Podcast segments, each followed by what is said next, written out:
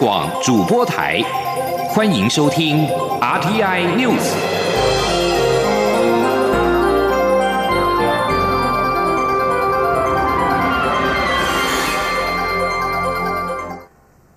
听众朋友您好，欢迎收听这节央广主播台提供给您的 RTI News，我是张顺祥。美股五号上扬，道琼和标准普尔指数收在新高。迹象显示，随着全美的疫苗接种更为普及，经济复苏不断的加快。道琼工业指数晋扬了三百七十三点，或百分之一点一三，收在三万三千五百二十七点。标准普尔指数涨升五十八点，或百分之一点四四，收在四千零七十七点。科技类股为中心的纳斯达克指数涨了两百二十五点，或百分之一点六七，收在一万三千七百零五点。而在国际油价表现方面，五号是下挫的，原因在石油输出国家组织和俄罗斯等产油国联盟供应量日增，伊朗的产量不断的提高，以及新一波疫情出现，抵消了经济复苏所带来的需求反弹的希望。纽约商品交易所西德州中级原油五月交割价下跌了二点八零美元。或者是百分之四点五六，来到每桶五十八点六五美元。伦敦北海布伦特原油六月交割价下滑了百分之四点一八，来到每桶六十二点一五美元。热带气旋塞洛亚连日在印尼东南部跟东帝汶降下了暴雨，引发洪水跟土石流。根据报道，两国灾情至今造成至少一共一百六十个人死亡，数十人失踪，数千人被迫逃离家园避难。塞洛亚夹带着强风豪雨，周末在印尼跟东帝汶引爆洪灾跟土石流，许多小聚落顿时沦为泥泞荒地，树木也被连根拔起。印尼的气象局表示，塞洛亚五号清晨来到蒂汶岛西南方的苏瓦海。印尼国家灾害应变总署表示，在西努沙登加拉省和东努沙登加拉省的数座岛屿，合计通报已经至少有八十六个人死亡，七十一个人失踪。美联社更报道，印尼至少有一百三十三个人罹难。东帝汶政府五号也通报，土石流突发性洪水倒下的树木，已经在当地夺走至少二十七条人命，七千人被迫撤离。东帝汶首都迪利陷入到汪洋一片，总统府前方变成了一个泥坑。在国际间是天灾，回到台湾的泰鲁格四零八车次。二号发生重大的伤亡意外，各国重要以及友人持续向我国表达哀悼跟慰问。外交部表示，到五号中午为止，外交部接获来自友邦、理念相近以及友好，一共九十四个国家跟国际组织，七百八十位的国家元首、政府及外交首长。国会议员、学者、专家、国际组织代表等各界友人向我方表达真诚的慰问跟哀悼。请听央广记者王兆坤报道。泰鲁格号发生事故后，国际社会的关怀慰问持续不断。外交部表示，五号接获重要的吊唁，包括圣文森及格瑞纳丁总督、教育部长致电慰问，爱沙尼亚国防部长电邮致哀，欧洲议会外交委员会副主席慰问。罗马尼亚国会外交委员会副主席表达哀悼。此外，奈及利亚、贝里斯、巴拉圭、墨西哥、哥斯达黎加、巴拿马、法国、欧洲议会等国家及国际组织政要、官员、议员及友人，纷纷以致函、致电、简讯或推文，向我国罹难者家属及伤者表达慰问。外交部发言人欧江安说：“我们对于各友邦、理念上进国家、友好国家，他们的行政首长、政府官员、国会议员，还有各界友人，给我方的温暖、关怀跟慰问。外交部我们再次表达台湾政府跟两千三百五十万人民，来表达我方由衷的感谢。”事故发生当天，国际社会就纷纷表达深切慰问之意。至三号中午，已有来自友邦及理念相近的八十个国家及国际组织，超过六百位政要及友人。四号中午，累计九十二个国家及国际组织，七百四十五名国家元首、政府以及外交首长、政要、国际组织代表及友人，向我国表达诚挚慰问与哀悼。中央广播电台记者王兆坤台北采访报道。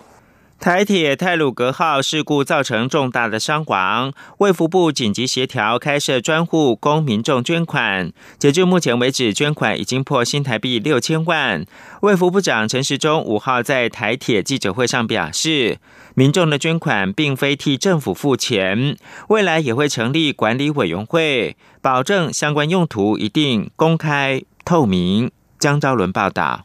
台铁泰鲁格号事故造成五十死、两百一十一人受伤，卫福部也紧急公布捐款专户，接受民众捐款，却引起网友质疑：死伤者理应由出事的保险公司赔偿，卫福部凭什么资格成立捐款专户？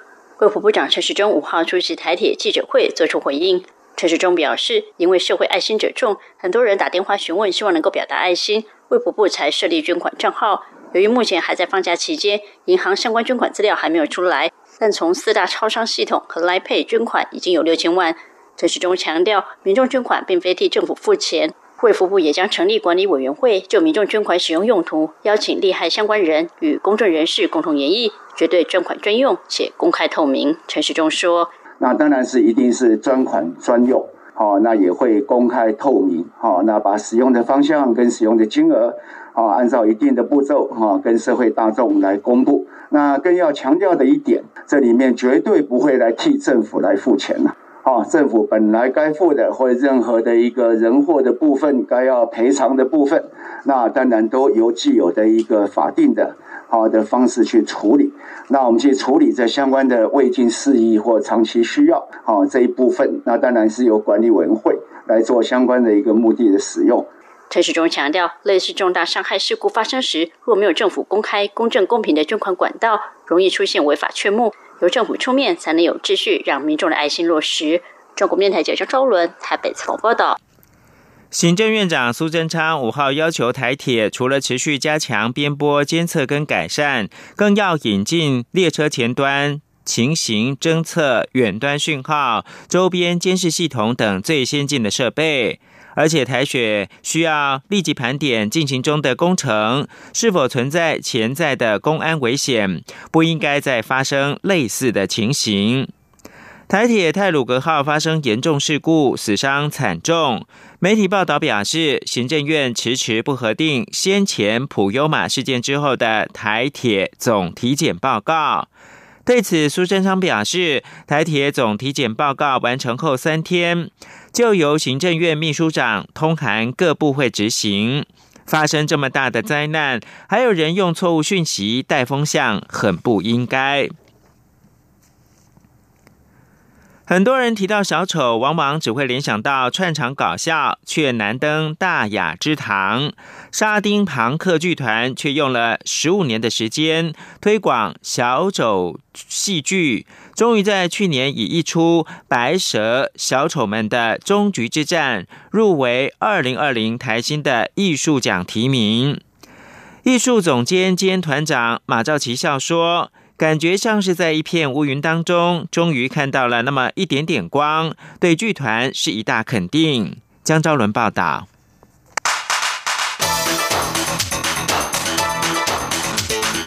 专题报道。沙汀庞克剧团是国内第一个以小丑戏剧为主的表演团体。去年推出的新作《白蛇小丑们的终局之战》获得台新艺术奖提名，也是剧团成立十五年来首度获得艺术界肯定，大大鼓舞了剧团的士气，证明小丑剧也能有出头的一天。艺术总监兼团长马兆奇说：“有得到了肯定，对我们来说当然是最大最大的。”的的满足啦，对，毕竟你说小丑剧一般来，大家都想到都是一种不登大无法 登大雅之堂的一种比较边缘的剧种，但能够得到这样的肯定，对我们来说是很大的鼓励。白蛇的故事相当有创意，讲述一群天边小丑组成蹩脚剧团，面对经营危机，竟然异想天开，决定半路出家演出经典故事《白蛇传》，而且挑战的还是京剧。期待背水一战，靠《白蛇传》挽救剧团命运。没想到却凑弄首演时间，看到台下竟然有满满的观众，让他们又惊又喜，却也方寸大乱。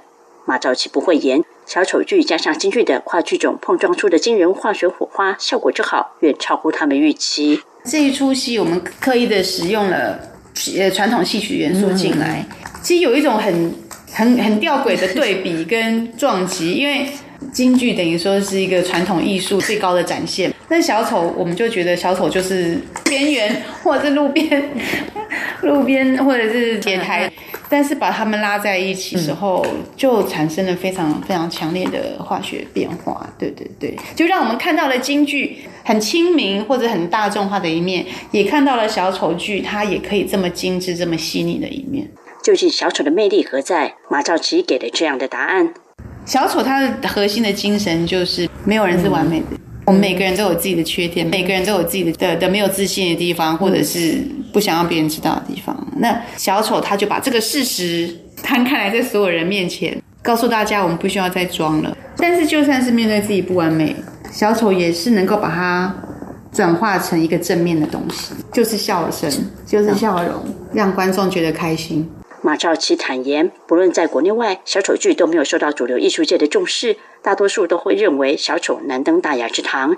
但他强调，小丑绝对不是只是串场或搞笑的角色。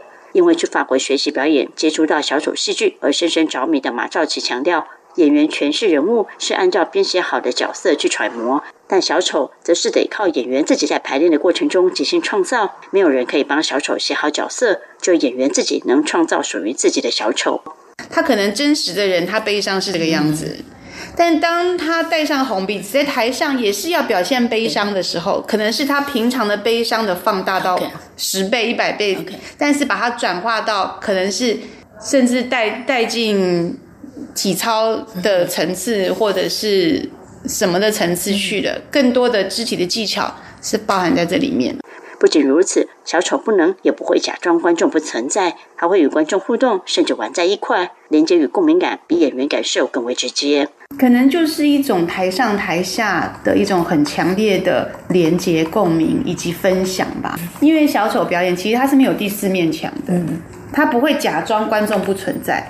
小丑在台上他是看得到观众，可以直接跟观众互动，然后。跟观众是在同样的一个时间跟空间里面，所以那个连接是很强烈的。当台上做了个什么事情，然后台下观众哈哈大笑的时候，台上观众所得到的回馈跟肯定跟满足感是很棒的。沙丁庞克创立于二零零五年，马兆琪说，创团开宗明义宗旨就强调他们诉求的剧场。它必须是一面镜子，能够反射出当代社会的现象与问题，同时间又必须是精致的、贴近社会大众的、诗意的，兼具娱乐性与艺术性。换句话说，就是将高品质剧场分享给最广大的群众。马兆琪说，他们一路走来也是不断在摸索，结合小丑与各种形式的演出，如面具、偶戏等。最新作品《白蛇》就是第一次跨足完全不同的京剧剧种，意外创造绝佳效果。但马兆琪强调，这一切其实是团员们多年来经验的累积，才能帮助剧团找到更多小丑剧的可能性。小丑的表演会跟着演员的经验跟年纪，会一直不断的成熟，不断的成长。那我们觉得到今天这个地步，我们的小丑他们的能力已经可以做到更多，跟五年前、十年前相比，他们现在可以做的事情更多，可以可以实验的东西更多。所以就是。慢慢不断的累积累积，希望我们的能力能够越来越好。除了持续创作小丑戏剧作品，沙丁庞克也有一系列表演课程，希望让更多人知道演小丑绝对不是一件简单的事。一出白蛇让小丑剧受到主流艺术界肯定，就连观众也拍手叫好。虽然这一小步的成功，沙丁庞克剧团花了十五年才换来，但也让外界看到小丑戏剧的无限可能性，令人期待。中国民台记者周伦台北综合报道。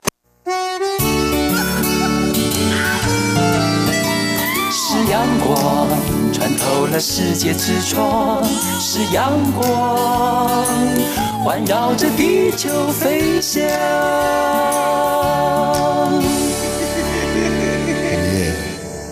现在是台湾时间清晨六点四十四分，又过了五十八秒。我是张顺祥，继续提供国际新闻。俄罗斯五号表示，已就乌克兰紧张的情势跟美国进行了高层接触。同时，尽管俄方誓言应对乌克兰的任何新的制裁，仍然是驳斥外界对俄军在乌克兰东部集结的忧虑。国际传真社引述俄国副外长雷亚布可夫的话说。正跟美国接触当中，而且是高层接触。雷亚布可夫说，俄方将美方对乌克兰情势的忧心视为毫无根据。他指控乌克兰并没有履行双方对于乌东顿巴斯地区的协议。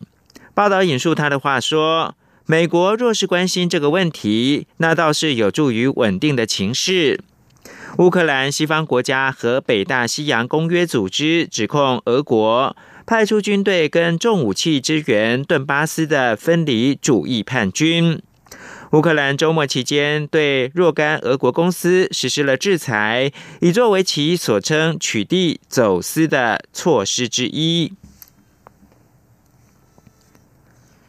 伊朗五号表示，为挽救核子协议而即将在奥地利维也纳召开的会谈。结果如何，取决于欧洲跟与会的国家是否对美国施压，以促其取消制裁。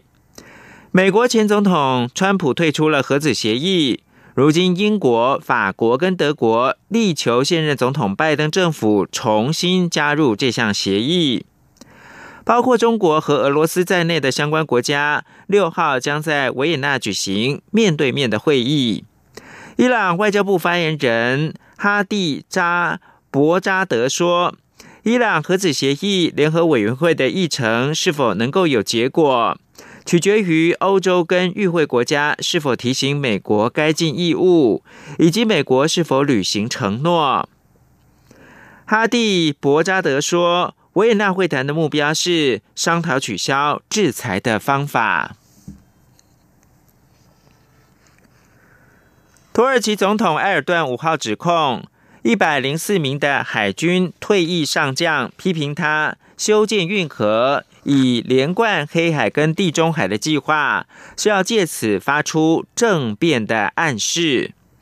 土国检方五号羁押了其中十名的上将，并下令另外四名上将投案。他们周末期间发表了一封公开信。批评拟议当中的伊斯坦堡运河计划，土国官员上个月通过这项运河的计划，使土国遵守蒙特鲁公约立场引人质疑。这项一九三六年签署的公约，旨在对穿越博斯普鲁斯海峡和达达尼尔海峡，以通往地中海的航行，制定严格的商务跟海军规定。这些土国的海军退役上将担心，修建运河将会导致土国放弃蒙特鲁公约，进而触怒到俄罗斯，丧失在这个动荡地区的中立地位。不过，埃尔段表示，将运河计划和蒙特鲁公约混为一谈，完全错误，并说这条运河将强化我们的主权，同时也暗示。土国日后可能会吐出这项公约，而在缅甸军方发动政变以来，对于反抗政变、争取民主的人民，以越来越残暴的武力手段镇压，造成至少五百人死亡。军方对人民的杀戮已经引发国际强烈谴责。然而，除了谴责之外，国际社会更应该以实际行动协助缅甸恢复民主。请听以下专题报道：一起听世界，欢迎来到一起听世界，请听一下中央广播电台的国际专题报道。今天的国际专题要为您报道的是。缅甸人民争民主不停歇，军政府杀戮需要国际以行动来终结。缅甸军方从二月一号发动政变至今，反对政变的抗议民众在全国各地的示威抗议活动一波接一波，未曾停歇。而军方的武力镇压行动也更加残暴。在三月二十七号缅甸军人节的这一天，更爆发了缅甸自政变以来最严重的军民冲突，超过一百名反政变示威群众在这一天遇害。也成为政变以来最血腥的一天，与军方当天不断残杀人民形成强烈的对比。三月二十七号，缅甸军政府在首都奈比多不但举行了大规模的阅兵典礼，根据英国广播公司 BBC 的报道，军政府领导人敏昂莱与军方高层当天晚上更是开趴庆祝。讽刺的是，缅甸军人节是为了纪念缅甸国父翁山将军在二战时期起义反抗日本占领。但翁山将军的女儿、缅甸民选领袖、现年七十五岁的翁山书记，在被军方罢黜并逮捕之后，只有在三月初一次视讯庭讯中露面，之后未曾再出现。目前，缅甸军政府对人民的打压没有任何手软迹象。军政府领导人敏昂莱在阅兵典礼上继续强调国家稳定的重要性超过一切。敏昂莱说：“这是不可接受的，利用恐怖主义来推动主张，这些会对国家稳定和社会安全带来伤害。”不仅如此，在谈到民主时，米昂莱还以纪律作为他认定民主的条件。米昂莱说：“我们想要的民主会变成无纪律的民主，如果他们不尊重而且违反法律的话。”对于缅甸人民遭到军方杀入的情况，人权团体表示担忧。缅甸人权运动者丁茂队表示：“So of course.” They, they are the killing not only the people, they are the killing the elderly, they are the killing the disabled people, they are the killing the people who are the underage. Even they cannot speak well in that. two days. we can witness it that five years and seven years old children are killed in the grounds. 在军方的血腥镇压下，缅甸的死亡人数已近五百人，全国各地更有多场葬礼进行。人们纷纷为这些争取民主但不幸遭军政府暴力残害的人们表达敬意与哀悼。缅甸北部的克钦邦，一名三十六岁女子在三月二十七号的镇压中遭到枪击身亡，当地有大批民众参加了她的葬礼，人们高举着象征反对政变的三指手势。向死者致敬。对于缅甸政变，包括美国在内，多个西方国家虽已对缅甸军事领袖及军事实体实施制裁，但效果有限。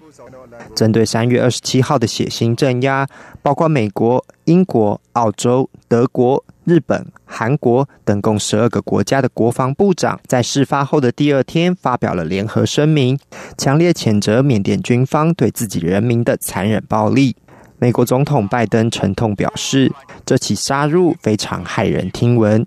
美国也在三月二十九号宣布停止与缅甸的贸易协定，全面终止与缅甸的所有贸易往来，直到恢复民主。白宫发言人沙奇说：“Today, USTR announced uh, the suspension of all U.S. engagement with Burma under the 2013 Trade and Investment Framework Agreement, effective immediately.” The suspension will remain in effect until the return of democratically elected government. Additionally, the sanctions on military owned holding companies, MEC and MEHL, were, were, we announced last week are the most significant action since the February 1st coup to impose costs on the military regime. We've also announced a number of actions by the Department of Commerce, new export controls on Burma, and added four Burmese entities to the entity list in response to the military coup and violent crackdowns. 在反政变民众的死伤人数不断增加下，国际社会目前的言语谴责与短暂制裁，并无法有效遏阻军方的残暴作为。 民权人士已大声疾呼，国际社会应采取更多有效的具体行动。丁茂队说：“That is non justice. That is a brutalities. That is a massacre. Why you are still waiting for anything? We call it that. How many dead bodies you will need to take action on those issues? Right now, we hoping the international society do not silent, but taking speak out is not enough for us. We need real assistance. 缅甸政变后，军方的暴力屠杀至今看不到终结，缅甸人民争取民主的行动也不会停歇。缅甸的和平与民主需要国际社会更多的实际作为与介入。以上专题由郑景茂编辑播报，谢谢收听。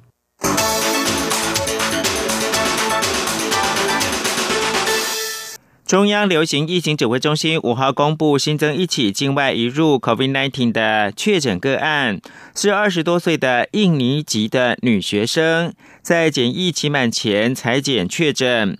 由于个案入境至今没有症状，而且检疫期间没有跟他人接触，因此没有框列接触者。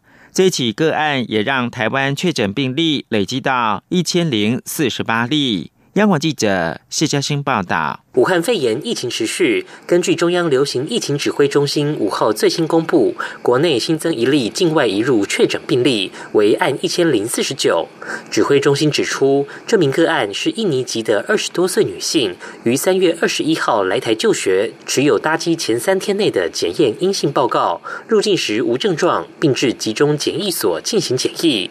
而在四月三号由卫生单位安排期满前裁检，于五号确诊，CT 值三。十四次日裁检阴性，IgM、IgG 皆为阳性。指挥中心也提到，这名个案无需框列接触者。指挥中心发言人庄仁祥说：“那呃，他自助曾于当地有铺路过有确诊者。那呃，他这个由于入境的时候没有症状，也没有跟其他人接触，所以没有框列接触者。”根据指挥中心统计，国内累积一千零四十八例确诊，目前仍有三十四人住院隔离中。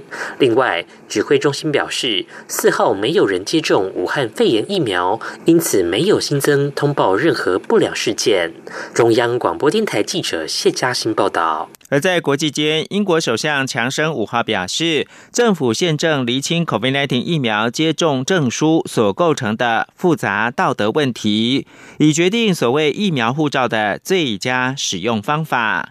强生指出，下周商店跟露天酒吧重新开放的时候，顾客无需出示接种证明。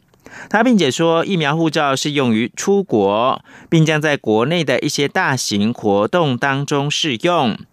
强生在记者会当中说，要强调疫苗接种证书的构想涉及到一些复杂的道德跟实务的问题，在处理这个问题的时候，必须非常的慎重，以免建立起一种歧视的制度。而在美国，周末单日破四百万人接种 COVID-19 疫苗，刷新了纪录。美国国务卿布林肯五号表示，唯有阻止疫情在全球蔓延，美国人才能安全。美方对国内疫苗生产信心渐增，严意与他国分享更多的疫苗。布林肯在国务院致辞的时候表示。美国目前已经捐助 COVID-19 疫苗全球取得机制美金二十亿元，折合新台币大概是五百七十六亿元，要提供疫苗给中低收入国家，也承诺会在他国履行捐助承诺期间，再捐款美金二十亿元。此外，美国近期也出借疫苗给墨西哥、加拿大等邻国。除了跟全球伙伴在生产供应链上合作，确保有足够的疫苗供人人施打，布林肯指出，随着美国对国内疫苗生产信心渐增，他们研议未来与其他国家分享更多的疫苗。他强调，美国会以核心价值作为指引，不会拿疫苗换取政治的利益，重点是拯救人命。以上新闻由张顺祥编辑播报。